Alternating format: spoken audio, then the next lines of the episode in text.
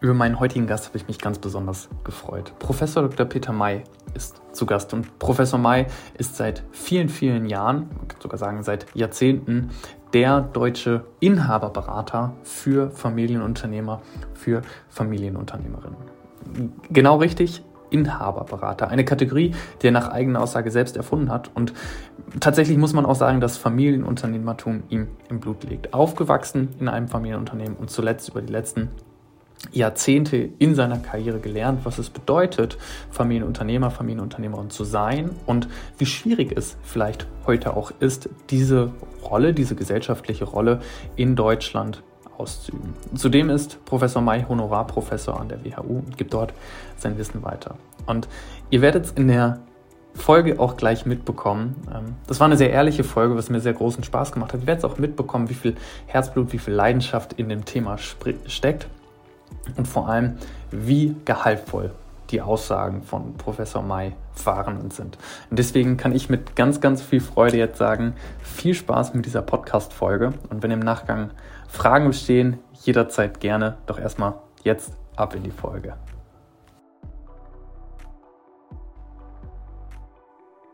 Herr May, guten Morgen. Guten Morgen, Herr Schulze. Grüße Sie. Schön, dass Sie sich die Zeit genommen haben. Äh, wir wollen heute mal eine kleine Podcast-Aufnahme starten, haben uns ein paar Themen zurechtgelegt und äh, ich bin auf Sie aufmerksam geworden über LinkedIn, natürlich über Ihren Namen. Äh, ich sag mal, man kennt ihn, ja, in gewissen Kreisen. Wir reden heute sehr stark über das Familienunternehmertum und Sie bezeichnen sich selbst als Germany's Number One Family Business Consultant. Ähm, jetzt würde ich gerne einmal die, das, das den Weg dahinter verstehen. Ich habe auch bei LinkedIn gesehen, sind gestartet als Rechtsanwalt. Führen Sie einmal ganz kurz durch Geschichte. Wie, wie passen diese Welten zusammen und, und wer sind Sie? Ja, die Liebe zum Familienunternehmen, die beginnt früher. Äh, mhm. Ich bin hineingeboren worden in ein Familienunternehmen und äh, habe lange, lange damit gerungen, ob ich die Nachfolge im Familienunternehmen antreten soll. Ich habe mich zuerst dagegen entschieden, habe mich für eine Anwaltskarriere äh, entschieden, war in einer Anwaltskanzlei, die ausschließlich auf Familienunternehmen spezialisiert war und dann bin ich durch äh, eine schwere Erkrankung meines Vaters doch ins Familienunternehmen gegangen. Nachdem ich vorher Nein gesagt hatte, habe ich dann kennengelernt, was der Satz bedeutet, Blut ist dicker als Wasser. Mhm. Ich habe dann sieben Jahre lang dieses Familienunternehmen geführt, äh, um aber dann doch zu merken, ich war zwar erfolgreich, aber ich war nicht glücklich. Äh, mhm. Bin dann aus dem Familienunternehmen ausgeschieden, ähm, habe mich ganz stark auf die Betriebswirtschaft verlegt und habe eine eigene Firma gegründet, die etwas anbietet, was es vorher gar nicht äh, gegeben hat, nämlich die strategische Beratung der Inhaber von Familienunternehmen in allen Fragen, die damit zusammenhängen. Und so konnte ich meine beiden großen Leidenschaften im Leben, nämlich einmal die Leidenschaft zum Familienunternehmen, zum anderen aber auch die Leidenschaft äh, dazu, Lehrer zu sein. Äh, so kann ich die seit, ich glaube, fast 30 Jahren jetzt mhm. ausleben und äh, ja, fühle mich sehr wohl damit. Ich liebe Familienunternehmen. Das ist so ein Leitsatz von mir. Äh, finde ich äh, extrem inspirierend, vor allem, weil ja auch das der Begriff des Familienunternehmers oder des Familienunternehmertum ähm, einige Wandel seitdem durchlebt hat. Also ich erinnere mich so an äh, äh Zweiter Weltkrieg, Wiederaufbau, viele Unternehmen, die da entstanden sind. So 1990, glaube ich, sind sie als Rechtsanwalt gestartet. Da war auch irgendwas in der deutschen Geschichte. Ich erinnere mich, äh, auch wenn ich nicht persönlich dabei war. Ähm, dann die, die, die Phase der Globalisierung, der Digitalisierung. Also die Rolle des Familienunternehmers oder auch dieser Begriff Familienunternehmertum hat sich seit dem sehr stark gewandelt. Ähm, wie sah die Welt aus, als, als Sie mit diesen Gedanken das erste Mal gespielt haben, zu sagen, okay, dahin geht meine Leidenschaft, das ist für mich Familienunternehmertum. Wie, wie, wie würde man so diese goldenen Zeiten des Familienunternehmertums äh, beschreiben?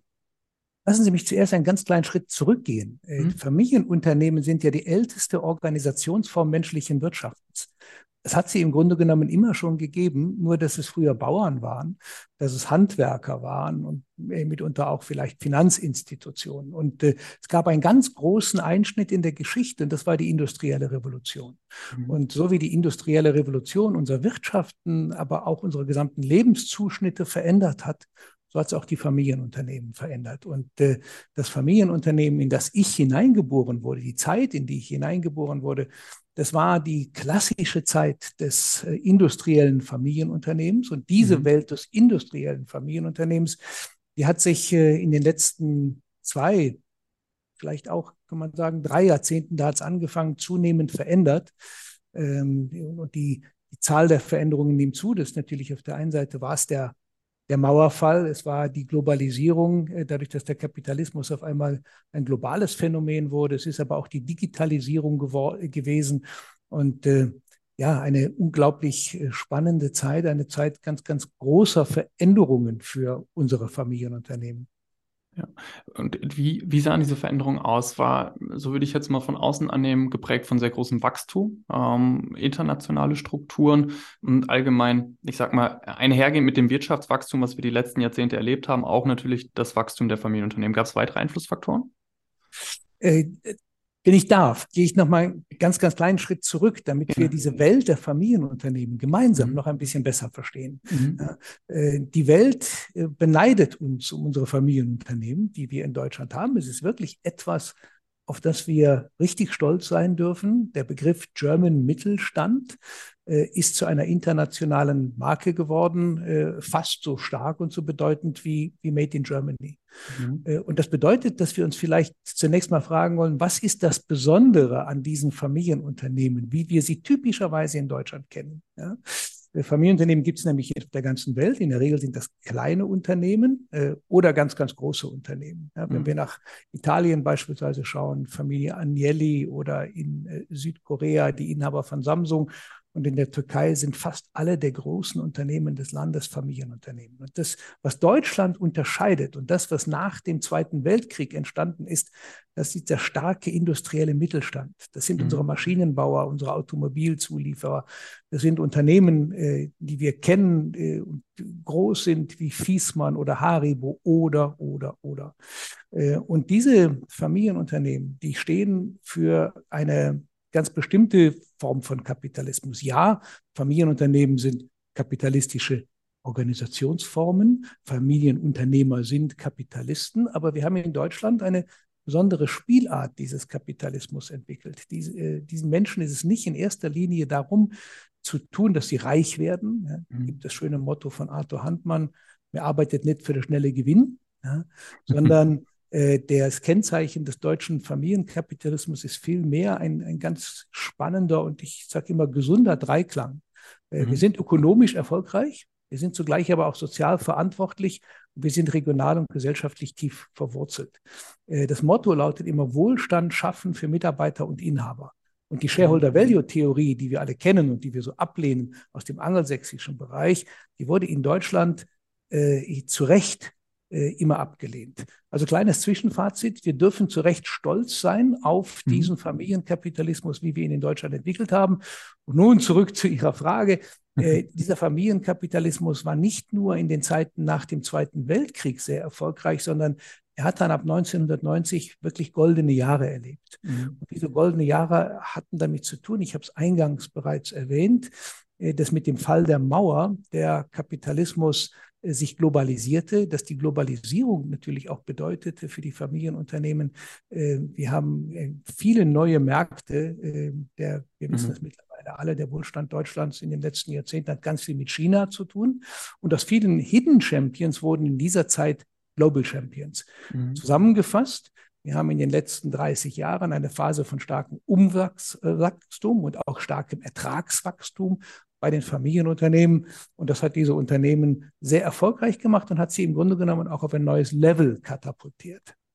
Mhm. Und damit auch gesellschaftlichen, äh, ich sag mal so, äh, gesellschaftliche Relevanz äh, äh, erzeugt. Sie haben es am Anfang gesagt, wir reden ja, wenn wir über Familienunternehmertum und Familienunternehmen sprechen, nicht nur zwangsläufig über das Produkt oder, oder das Geschäftsmodell als solches, sondern als ähm, über etwas, was in Deutschland, der deutsche Mittelstand, auch gesellschaftliche Relevanz hat. Vielleicht nochmal ein schöner Gegenentwurf auch zu anderen Ländern, Sie haben sie genannt, äh, angelsächsischer Kapitalismus wird abgelehnt. Wie, wie ist dieser Gegenentwurf deutscher Mittelstand versus, ich sag mal, Kapitalismus, wie in anderen Ländern gelebt wird? Also der angelsächsische Kapitalismus, ganz einfach gesprochen, äh, ist ein Shareholder-Kapitalismus. Das Ziel, das mhm. dort gepredigt wird, äh, an allen Business Schools, das dort Gegenstand der Politik ist, äh, das Ziel, was wir auch in den Unternehmen finden, ist eine höchstmögliche Rendite auf das eingesetzte Kapital äh, mhm. Zu erzielen. Jetzt muss man nicht unbedingt gleich sagen, oh, das ist ja böse, wo bleiben die anderen? Äh, man geht doch von der Theorie aus, dass äh, wenn wir die Unternehmen erfolgreich machen und die Kapitalisten reicher machen, dass das in einer Art von Trickle-Down-Theorie mhm. allmählich auf die auf die gesamte Gesellschaft äh, sich runtergeht. Und Ronald Reagan und Maggie Thatcher äh, waren in der Politik ganz wesentliche äh, Vertreter dieser Theorie, die auf den Lehren von Milton Friedman äh, begründet ist. Der deutsche Kapitalismus, ich nenne ihn so gerne Familienkapitalismus, das ist ein Stakeholder-Kapitalismus. Das heißt, mhm. hier versuchen wir, einen Ausgleich zu finden zwischen den verschiedenen Interessengruppen, eine Balance zwischen den Interessen der Eigentümer, der Arbeitnehmer, der Gesellschaft, der Gesellschaft und mittlerweile auch zunehmend der äh, äh, Umwelt. Ich äh, erinnere mich gut, wenn mir diese Anekdote gestattet ist. Ich komme ja mhm. aus einem Familienunternehmen, ein Erlebnis mit meinem Vater, als mein Vater mhm. uns, als wir noch kleine Jungs waren, äh, mit hochgenommen hat auf den Kaffeeturm. Das war die höchste Erhebung in unserem Familienunternehmen. Da hat er uns runterschauen lassen ja? mhm. und hat gesagt, äh, guck mal, was seht ihr da unten? Ja? Und äh, unsere Antwort war ganz simpel, was sehen wir da? Menschen, ja, mhm. laufen da über den Hof. Und dann hat er gesagt, seht ihr, und für alle diese Menschen, die ihr seht, alle die Menschen, die in meinem Unternehmen äh, leben und arbeiten, bin ich verantwortlich. Mhm. Äh, und es gab eine andere äh, Situation, äh, als wir meine Abteilung schließen mussten. Mein Vater hat die Menschen nicht entlassen. Er hat sie erstmal mit einfachen Arbeiten wie Hofkehrer und sowas sinnlos eigentlich, aber mhm. hatten sie was zu tun und hat sie gleichzeitig umgeschult und hat gesagt, ich muss jetzt wieder was Neues anfangen, damit ich diese Leute beschäftigen kann. Ja, das ist, dann haben wir gefragt, warum machst du das? Und dann hat er gesagt, äh, ja, bei uns geht es doch gut. Wir haben doch mehr mhm. Genug. Genug ein wichtiges Wort. Und wenn wir mhm. mehr als genug haben, warum sollen dann auch nicht die Menschen, die mit und für uns arbeiten, warum sollen die nicht genug haben? Das ist meine Verantwortung. Und das ist nicht äh, etwas gewesen, was mein Vater singulär ausgezeichnet hat. Ich arbeite ja seit vielen Jahrzehnten mit diesen Familienunternehmern. Das ist, oder ich sage auch schon mal vorsichtig, ein bisschen wahr. Das man nachher mhm. uns vielleicht noch genauer anschauen.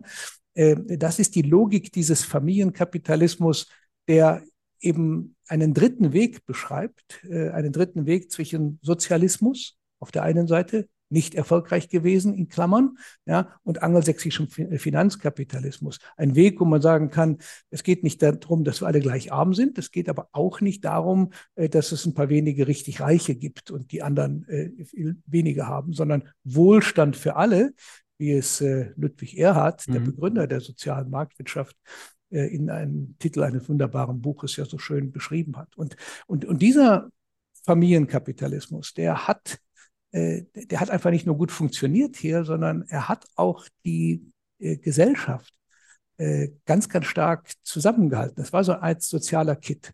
Deutschland ist ähm, wir wissen das alle, es ist, ist ein eher kapitalismusfeindliches Land. Ja, wir haben so mhm. Karl Marx als mhm. unseren Säulenheiligen und nicht irgendwelche berühmten Unternehmer äh, und sind kritisch gegenüber den Unternehmern. Aber wenn man damals vor, als ich angefangen habe zu arbeiten, wenn man dann die Unternehmer fragte, äh, die schon die Mitarbeiter fragte, dann äh, sagten sie immer, ja, ich bin also gegen Kapitalisten, aber mein Unternehmer, bei dem ich beschäftigt bin, das ist eine Ausnahme. Ja? Mhm. Wir haben dann irgendwie deutlich gemacht, das ist gar nicht die Ausnahme, sondern diese Art von Kapitalisten, das ist eine Regel. Und äh, das, das, war, das war eine tolle große Zeit. Sie merken, ich, ich, ich äh, schwärme da richtig von. Ja. Äh, aber ich habe auch ein paar Sorgenfalten auf der Stirn.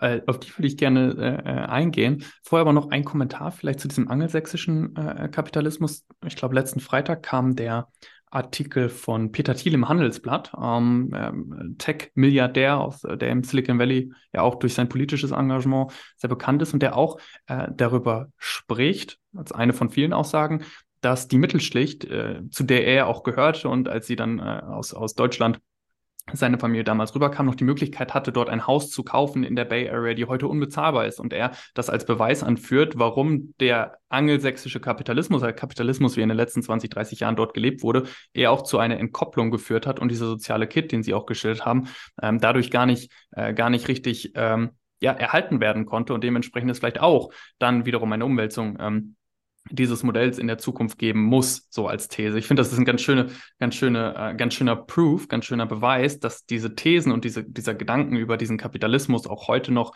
Relevanz hat, beziehungsweise heute wieder besondere Relevanz bekommen. Ich gebe Peter Thiel äh, in dieser Frage jedenfalls, nicht in seinen politischen Meinungen, aber in dieser ja. Frage gebe ich ihm uneingeschränkt recht. Mhm. Äh, äh, der Kapitalismus ist ja zunächst mal ein unglaublich effizientes System. Äh, aber wenn wir ihn nicht begrenzen, wenn wir ihn nicht einhegen, wenn wir ihm nicht Richtung geben und auch Grenzen setzen, dann führt er natürlich dazu, dass die Stärksten und zwar Stärke nicht in der Logik von Muskelkraft oder Intelligenz, mhm. sondern Stärke in der Logik von Geld. Mhm. Dass diese, äh, die Stärksten ihre Macht, ihren Einfluss immer weiter ausdehnen können, dass sie am Ende so viel Geld haben, dass sie damit auch politisch in erheblichem Maße wirksam werden können.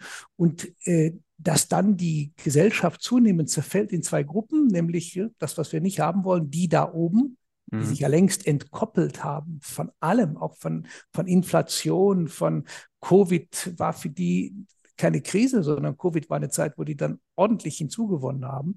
Äh, also denen da oben, den reichen Kapitalisten auf der einen Seite und auf der anderen Seite denen da unten, ja, mhm. deren Kaufkraft schwindet, die zunehmend wütend werden, also gesellschaftlich äh, ganz gefährliches Phänomen. Und das, was dazwischen war, der Mittelstand, dass dieser Mittelstand äh, erodiert, schwindet. Mhm. Das ist das, was wir in Deutschland sehen, was mich traurig macht. Ich bin ja 65 Jahre, 58 geboren, also groß geworden, genau in dieser Hochzeit mhm. äh, äh, des Mittelstandes in Deutschland, nicht nur des German Mittelstand der Familienunternehmen, sondern insgesamt der Mittel, des Mittelstandes, ja, wo Aufstieg auch für Arbeiterkinder eine Selbstverständlichkeit war, wo mhm. wir auf die gleichen Schulen, Universitäten gingen und so weiter. Und äh, ja, also wir müssen da etwas tun, wenn wir nicht weiter zulassen wollen, dass unsere Gesellschaft erodiert, und äh, dann müssen wir auch zu, äh, da müssen wir die, sagen wir so, da müssen wir die bestehende äh, Form, wie wir Wirtschaft betreiben, äh, kritisch hinterfragen und korrigieren. Eindeutig auch korrigieren, nicht nur hinterfragen. Mhm. Lass uns einmal, Sie haben eben Sorgenfalten gesagt, auf den Status quo gucken. Denn ähm, ein schöner Begriff, den ich ich glaube, von, von Haniel, die prägen, die sind so enkelfähig, Enkelfähigkeit. Äh, das heißt, Familienunternehmen ja auch darauf, dass ich für die zukünftigen Generationen äh, Wert stiften, Wert erhalten möchte. Ähm, gleichzeitig zitiere wieder das Handelsblatt, sehen wir so Artikel wie Fiesmann überlegt, weiß gar nicht, wie viel Wahrheit jetzt am Ende des Tages dran war, aber zumindest stand es als Artikel dort, äh, Teil des Unternehmens auch zu verkaufen. Das heißt, wir sehen auch so diesen Shift, dass der Mittelstand, so wie wir in den letzten Familienunternehmer, so wie wir in den letzten 20, 30, 40 Jahren wahrgenommen haben, sich verändert. Äh, wie, bewerten Sie das aus Ihrer Brille? Wie wird dieser Begriff enkelfähig heute gedacht und wo stehen wir gerade im Kontext dieses Spannungsfelds? Äh, um den zweiten Teil Ihrer Frage zu beantworten zu können, äh, würde ich gerne wieder ein Stück zurückgehen, nämlich gerne. zunächst einmal feststellen, wir haben so gut gesprochen über unseren deutschen Familienkapitalismus, mhm. aber die Wahrheit ist ja eine andere. Wenn wir Standortbestimmung heute machen, sehen wir, dass der angelsächsische Finanzkapitalismus weltweit auf dem Vormarsch ist. Das ist ein unver unvergleichlicher Siegeszug. Ne? Schauen Sie einfach mhm. mal, die führenden Business Schools sind alle in den USA und in Großbritannien. Und was wird da gelehrt? Nicht deutscher Familienkapitalismus, da wird angelsächsischer äh, Finanzkapitalismus gelehrt. Die Sprache ja. der Wirtschaft ist Englisch. Und ja. das bedeutet auch, dass natürlich die Publikationen und alles, was da eine Rolle spielt, äh, äh natürlich wesentlich stärker äh, von Angelsachsen beherrscht wird. Und ganz, ganz wichtig, ja, äh, wir haben, und da hat die Politik natürlich auch eine große Rolle gespielt in der Krisenbewältigung der großen Finanzkrise 2008, 2009. Wir haben heute Geld, wir haben Kapital im Überfluss. Und äh, das Kapital strebt natürlich dahin, wo es die höchste Rendite erwirtschaften kann. Und die höchste Rendite, die gibt es natürlich da, wo ich mich ausschließlich an den Shareholder-Interessen äh, in meiner Unternehmenspolitik ausrichte und nicht da, wo ich einen Interessenausgleich versuche. Mhm. Interessenausgleich, bitte denken Sie an meinen Vater, ja, kostet ganz konkret Geld. Und wenn uns unser Familienkapitalismus oder Stakeholder-Kapitalismus oder soziale Marktwirtschaft, wie immer wir das jetzt nennen, wichtig ist, dann, dann werden wir verstehen müssen, dass wir für ihn kämpfen müssen. Und jetzt mhm. gehen wir von da auf die Situation des ganzen konkreten Familienunternehmens. Auch an diesen Familienunternehmen, Stichwort äh, äh Fiesmann und andere, äh, ist ja dieser Wandel nicht spurlos äh, vorbeigegangen. Wir beobachten bei den großen Familienunternehmen eine Wandlung vom Familienunternehmer zum Family Investor.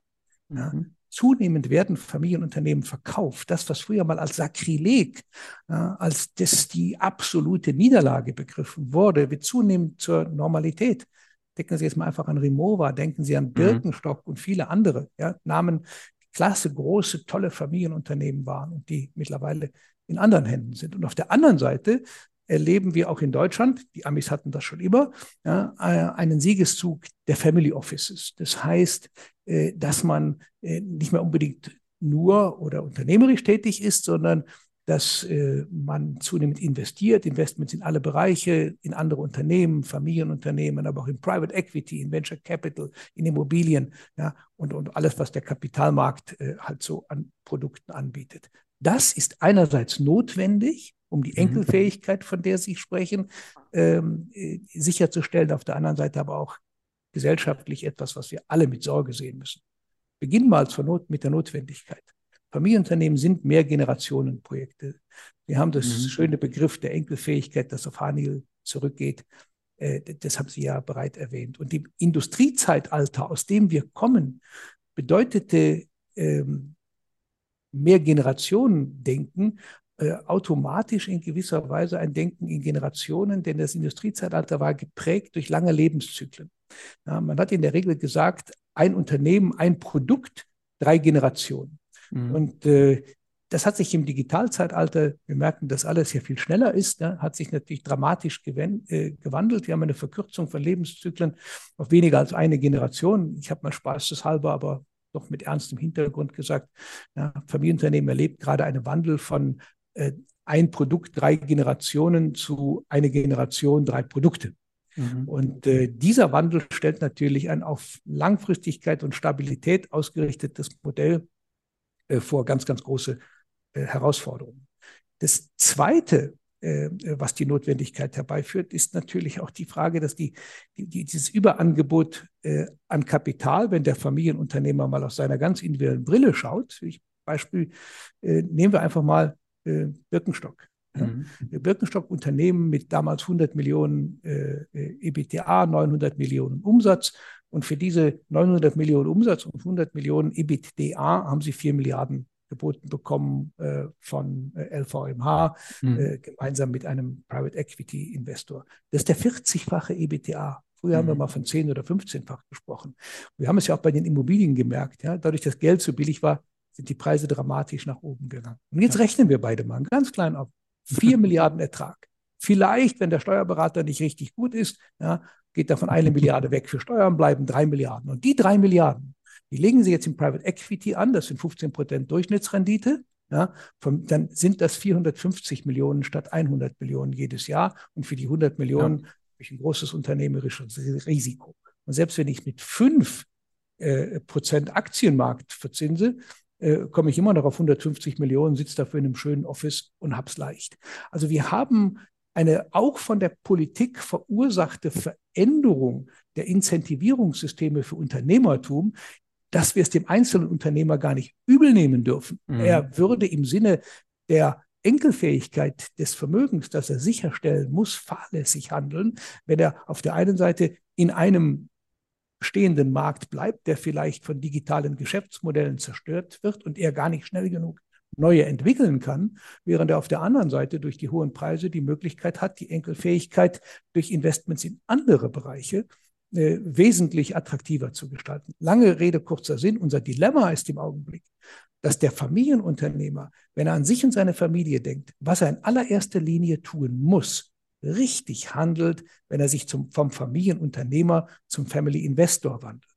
Gesellschaftlich ist das Ganze etwas, was wir nicht wollen können. Weil mhm. wir brauchen den Unternehmer nicht nur, äh, weil er Arbeitsplätze schafft, ganz, ganz wichtiger Punkt, ja, die Menschen arbeiten dann da, sondern auch, weil er gesellschaftlich ja, eine Stabilität gibt, Mittelstand, äh, die die Verknüpfung der soziale Kit, den eine Gesellschaft braucht.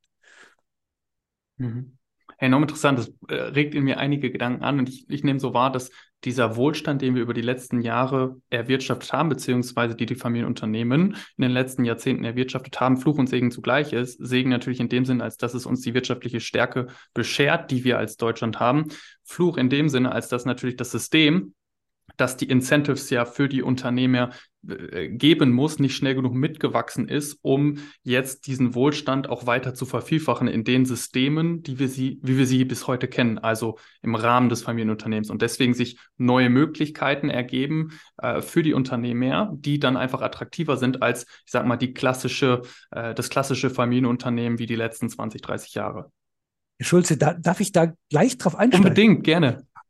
Äh, die letzten 20, 30 Jahre äh, waren eigentlich goldene Jahre in Deutschland äh, mhm. für die Wirtschaft. Ne? Wir müssen erstmal auch klar feststellen, sie waren nicht goldene Jahre für die gesamte Bevölkerung. Wenn wir mhm. sehen, äh, wo ist denn das Geld hingegangen, dann, dann kommen wir zu einer ganzen Menge sozialen Fragen. So, und wenn wir jetzt fragen, warum waren das aber goldene Jahre für die Wirtschaft?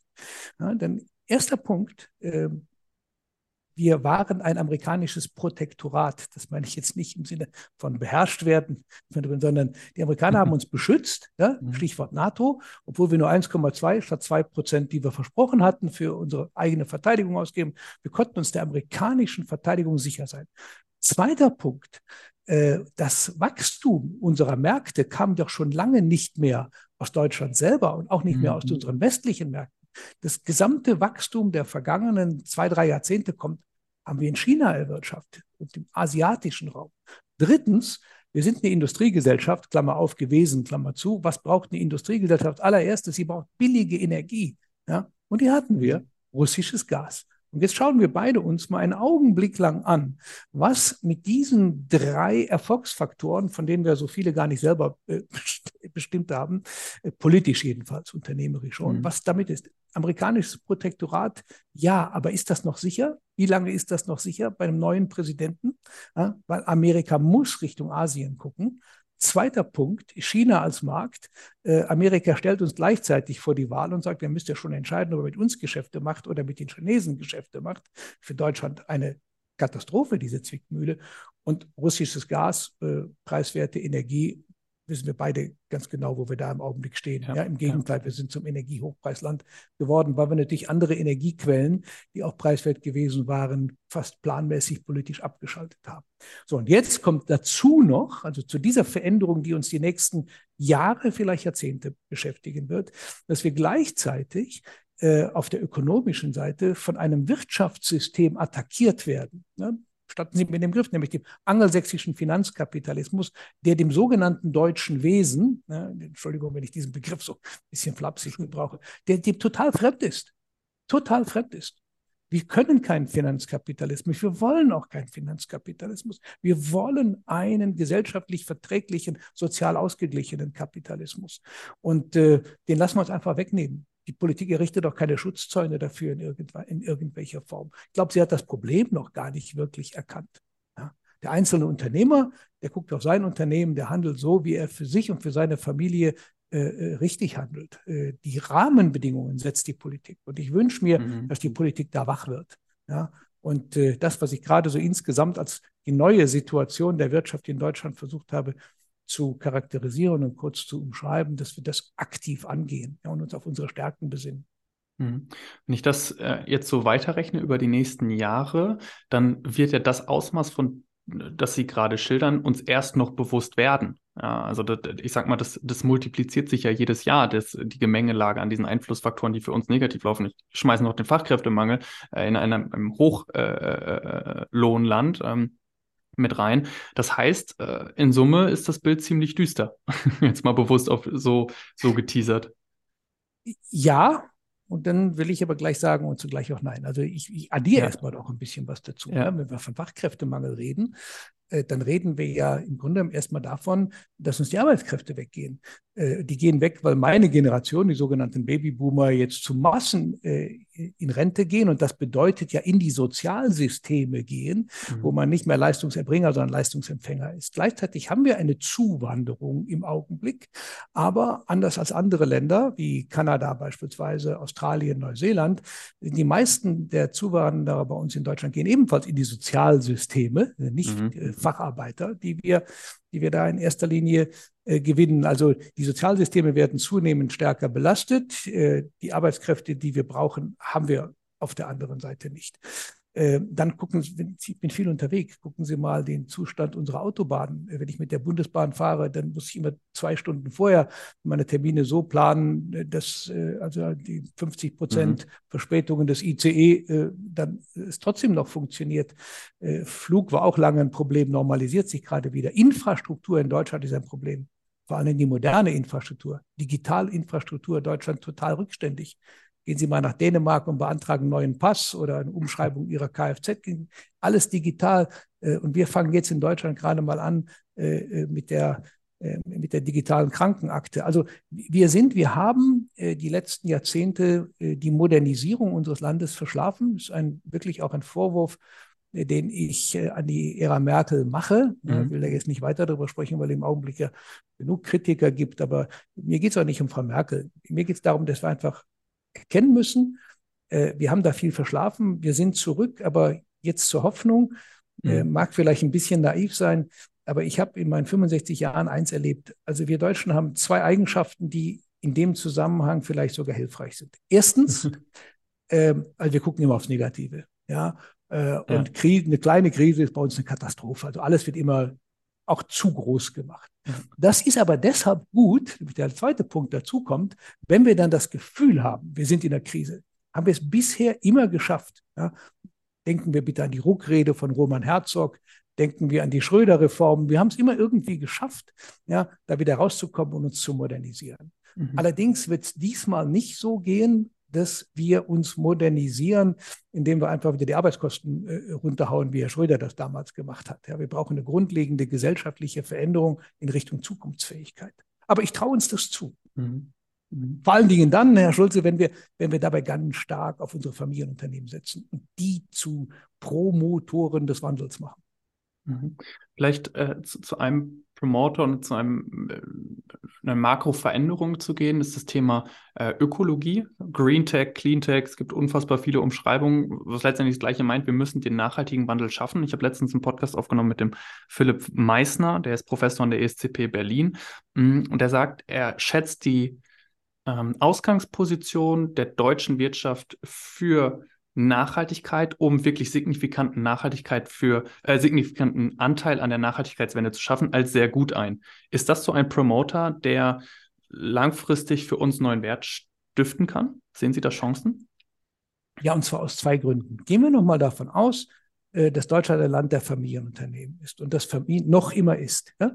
Und dass Familienunternehmen per se nachhaltig sind. Ja, das heißt, Enkelfähigkeit mhm. bedeutet ja nicht nur, ich brauche ökonomische Modelle, die ich fahren muss, damit es funktioniert. Ich brauche nicht nur eine soziale und gesellschaftliche Einbindung, sondern was die Familienunternehmen jetzt zunehmend erkennen, ja, ich brauche natürlich auch eine Umwelt, äh, die in drei Generationen noch funktioniert, sonst macht es ja überhaupt keinen Sinn, mhm. äh, dass wir äh, von Enkelfähigkeit sprechen. Und ich merke das bei meinen Mandaten ganz, ganz stark. Also Familienunternehmen haben da ein bisschen gebraucht, aber jetzt haben sie es verstanden, jetzt geben sie Gas und jetzt äh, äh versuchen sie zu, äh, zu äh, führenden Unternehmen äh, in, in Fragen Umwelttechnologie mhm. zu werden. Und jetzt kommt ja noch was dazu. Wir Deutschen sind ja nicht die großen Modemacher.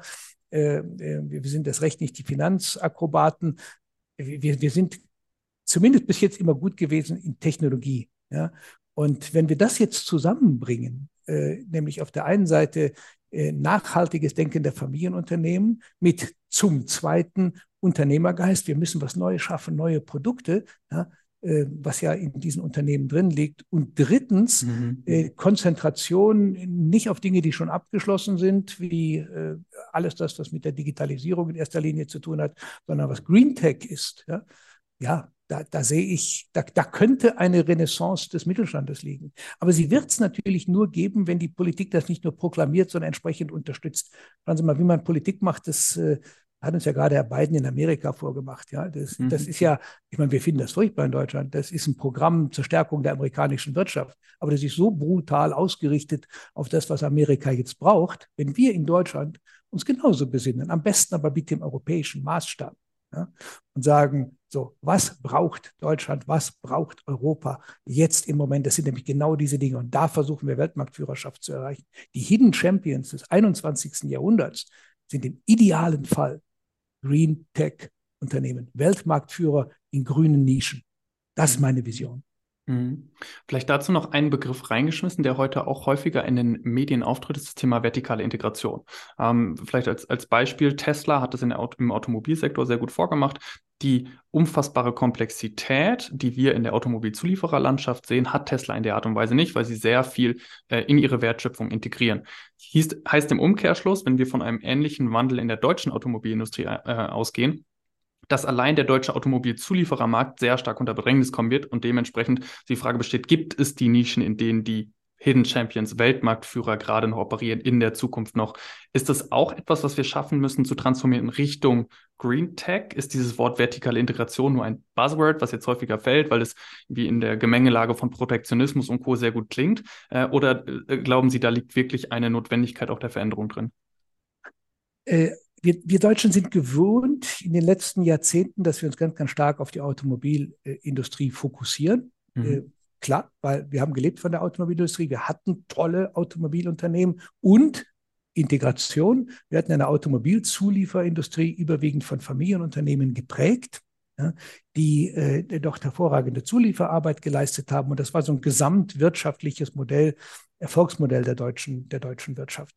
Wir werden nichts daran ändern können, mhm. dass sich die Welt der Automobilwirtschaft gravierend verändert. Mhm. Und wir haben das in Deutschland äh, verschlafen. Jetzt hecheln unsere großen Automobilunternehmen äh, hinterher. Und wir werden auch die Auswirkungen zu spüren bekommen, von denen Sie sprechen, wenn die Dinge automatisch mehr und mehr integriert werden und nicht mehr dieser arbeitsteilige Prozess stattfindet. Mhm. Aber das trifft dann die Automobilindustrie.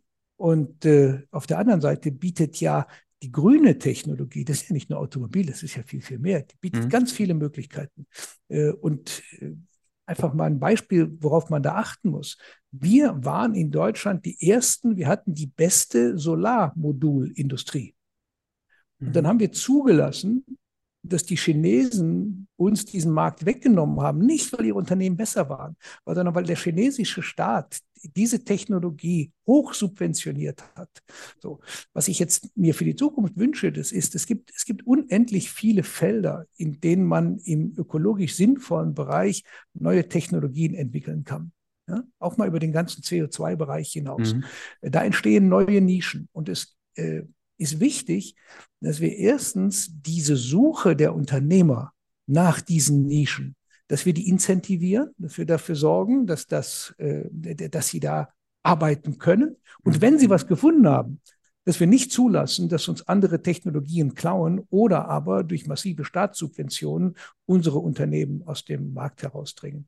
Und das ist natürlich äh, Aufruf an die Politik und das wird auch nicht mit deutscher Politik alleine äh, äh, gelingen. Das bedarf einer großen europäischen äh, Kraftanstrengung. Mhm. Aber den Wandel gibt es ja immer, Herr Schulze. Das, wissen Sie, wenn die mhm. Automobilindustrie jetzt runtergeht und wenn die Automobilzulieferindustrie runtergeht, dafür entstehen auf der anderen Seite neue Dinge.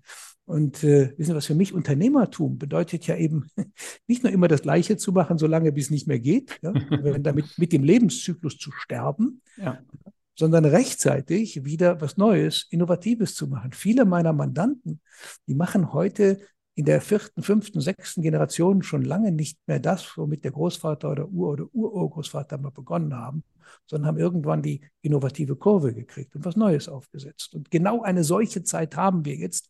Wir haben eben ja, nach Risiko und, und nach was mhm. alles vor uns liegt, es ist zugleich eine Zeit der neuen Chancen als die Globalisierung kam, haben in Deutschland zuerst mal äh, die meisten von uns den Schwerpunkt auf die Betrachtung der, der Risiken gelegt. Oh, internationaler Wettbewerb. Oh, äh, Arbeitskosten aus Osteuropa viel, viel niedriger und in der sich entwickelnden Welt. Ja. Und was haben wir daraus gemacht? In Wahrheit sind es die Chancen gewesen, nicht die neuen Wettbewerber, sondern die neuen Märkte, die mhm. äh, wird. Und, und mit dieser Denkweise politisch unterstützt, äh, kann uns die Zukunft so gehören, wie uns auch die Vergangenheit gehört. Es muss nicht schlechter werden. Aber haben im Moment eine verdammt, Entschuldigung für den Begriff, verdammt große Anzahl von Problemen, ja, die sich insgesamt zu einem komplexen Problemkonglomerat äh, verdichten und äh, die wir anpacken müssen, am besten mit einem integrierten Gesamtplan. Mhm. Vielleicht das als äh, vorletzte Frage, dann hätte ich noch eine, aber als vorletzte Frage. Äh, insbesondere im Kontext der Familienunternehmen ist ja auch immer die Frage nach der nächsten Generation, nach der äh, Generationenübernahme, nach der Verantwortung. Vielleicht jetzt einmal darauf gegangen, wie sieht denn der, der Nachfolger, die Nachfolgerin aus dieser neue Familienunternehmertypus, diese neue Person, was macht die aus und wie gelingt es dem Familienunternehmen mit Blick auf die äh, Herausforderungen, marktseitig, äh, politikseitig, strukturseitig, ähm, dem zu begegnen und äh, das Familienunternehmen in die nächste Generation sicher zu führen? Ja, da gibt es ganz viel äh, Anlass zur Hoffnung. Äh, mhm. Also ich bin ja eine Zeit hineingeboren worden und habe da auch dann gearbeitet, wo wir ja schon mal einen gesellschaftlichen Wandel hatten, nämlich den Wandel vom alten äh, Patriarchentum, von der bürgerlichen, männlich-patriarchalisch, äh, autoritär geprägten Zeit hin. Und dann kamen die 68er, haben die Gesellschaft verändert und die 68er mhm. haben dann auch die Familienunternehmen verändert.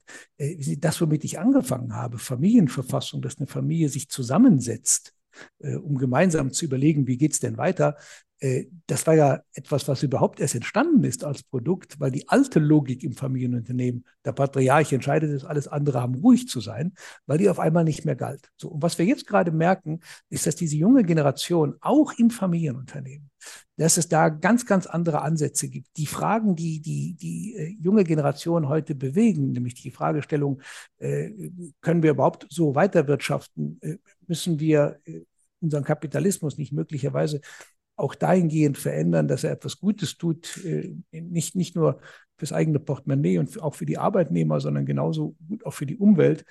Das ist ja längst bei dieser jungen Generation äh, angekommen. Ja? Und es gibt da viele und hoffnungsvolle Ansätze. Und wissen Sie, mir persönlich ist es ganz egal, ob die das tun. Ich zitiere jetzt mal, was mhm. ich da so alles zu lese aus Verzweiflung, weil sie den Lebensstandard ihrer Eltern sowieso nicht mehr halten können. Ja. Mhm. Oder ob sie das tun, anderes negatives Urteil der Alten darüber, aus einer gewissen Sattheit, weil sie eine Erbengeneration sind und sowieso genug haben, kann man ja auch weniger arbeiten und die Umwelt weniger verpesten.